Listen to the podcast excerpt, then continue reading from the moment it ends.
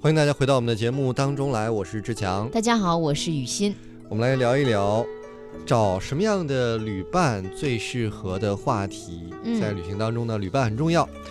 今天我们先来讲第一条吧，第一条叫做身体素质好的人。哦，在旅行途中呢，小伙伴三天两头的生病，你的行程也可能会受到影响，嗯可能要更改路线啦，要花更多的时间照顾他啦，甚至去医院也是有可能的。所以跟身体素质好的人一起旅行，相对来说会更理想。虽然这么说呢，有点不厚道了，但是呢，有点道理。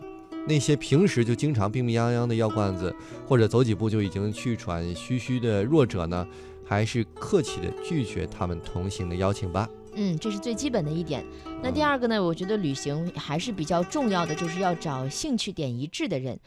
呃，兴趣点一致呢，就是说针对景点儿来说，呃，也一定程度上体现了价值观。比如说，有的人呢愿意花五六个小时专心的地毯式的逛街购物，而有的人呢愿意花五六个小时奋力的汗流浃背的这个走路，有的人呢喜欢出海晒小麦肤色，有的人呢只想瘫在酒店一动不动的。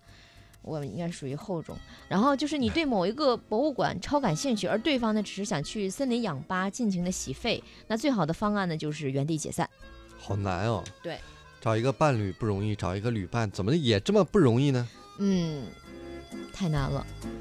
还有一条也挺关键，叫做找一个有旅行经验的人。哦，有旅行经验的人，代表着他有一定的处理旅途常见问题的能嗯力。而且呢，如果是跟一个人去过啊，一个去过那个地方的人一起旅行，就会更有安全感。嗯，但人家去过了，干嘛要陪你去呢？嗯，这摆明了对你有意思呀。这回来就不是旅伴了呀。嗯，你要是早这么敏感，现在也不会单身了。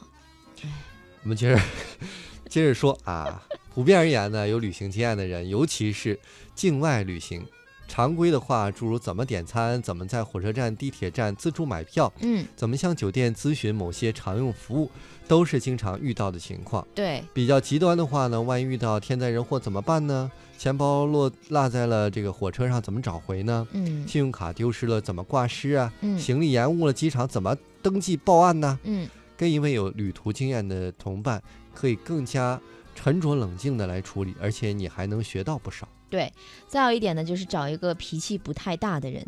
这一点呢，通过朋友圈或者日常交往呢，你就能感受到。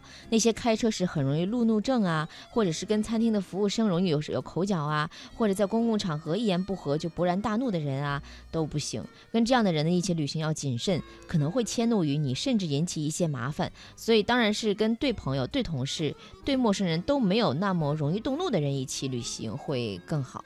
嗯嗯所以这个旅行当中啊，有很多经验也要听妈妈的话，对不嗯对？这是对周董告诉我们的，我们再来温习一次。